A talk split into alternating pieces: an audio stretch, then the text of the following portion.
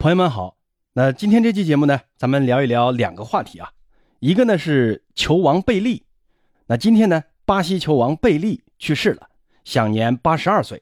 另一个话题呢，就是西甲在今天凌晨重新开赛，马竞是二比零战胜了埃尔切，那这场比赛啊踢的也挺有意思，那咱们呢一起来聊一聊这场比赛。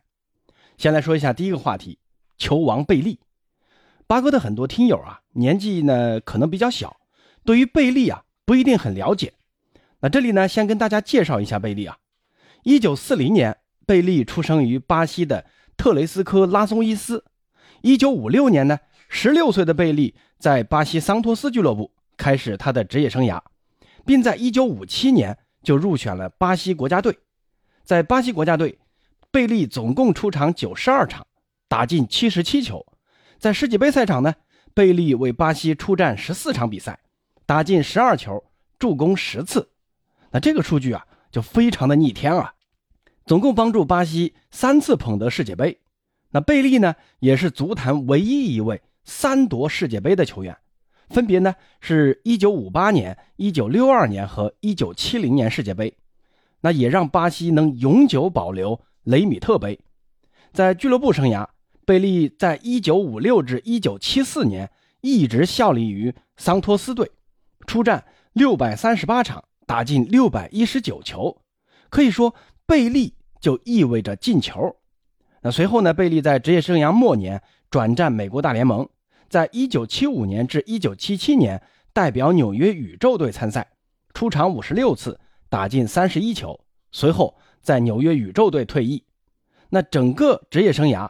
贝利总共打进七百五十七粒进球，如果算上非正式比赛，比如那些什么热身赛之类的比赛啊，那贝利整个球员生涯是打进了一千两百七十九粒进球。那这个数据呢，也是得到国际足联和吉尼斯双重认可的。那这个进球记录可以说是前无古人后无来者的一个记录。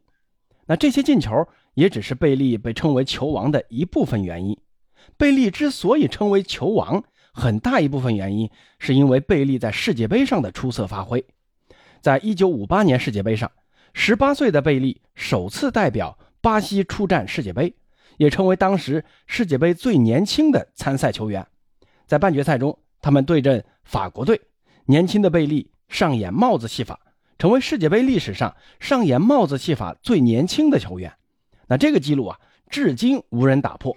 直到今年卡塔尔世界杯，葡萄牙球员贡萨洛·拉莫斯在自己的世界杯首秀就上演帽子戏法，算是第二年轻的。但拉莫斯这个时候已经二十一岁了，离贝利的十八岁足足差了三岁。而在那届世界杯中，贝利在最终的决赛上上演梅开二度，帮助巴西最终捧杯。那他也创造了十七岁零二百四十九天的年纪。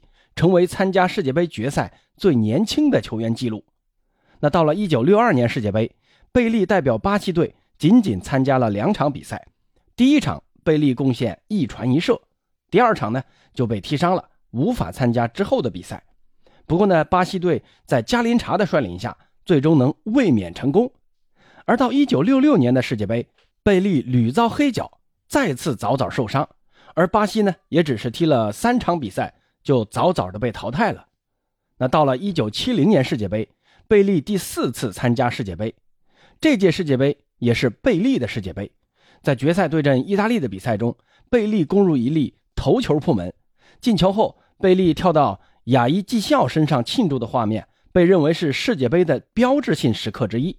而且这场决赛，巴西队还打入了一粒足以载入世界杯史册的进球。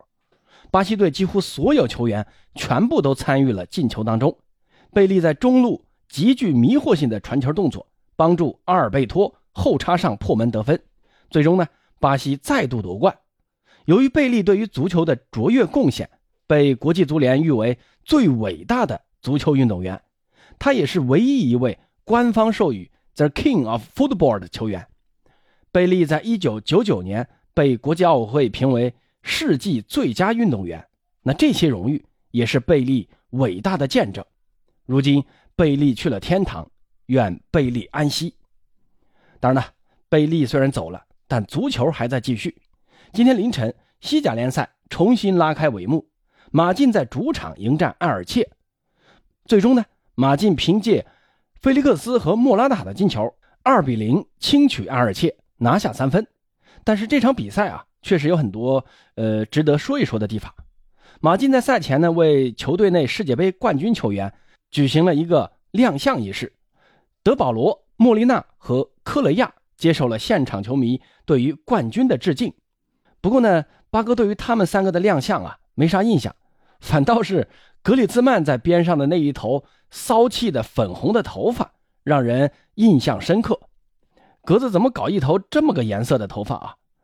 是不是世界杯决赛失利了？要从头开始呢，来了这么个与众不同的发色啊！格子呢，可能也希望在球场上与众不同。那这场比赛呢，格里兹曼确实是与众不同啊！上半场双方是互交白卷，那到了下半场第五十五分钟，格里兹曼在禁区接队友的传中，那先是不停球射门，被守门员扑出去了，但球呢还没出底线，然后格子的反应啊非常快啊，赶紧上前拿住球，然后瞄准了。禁区内的费利克斯起了一个半高球，费利克斯几乎是啥也不用干，就等着这个球，然后就撞进了球门。这费利克斯啊，相当于白捡一个进球。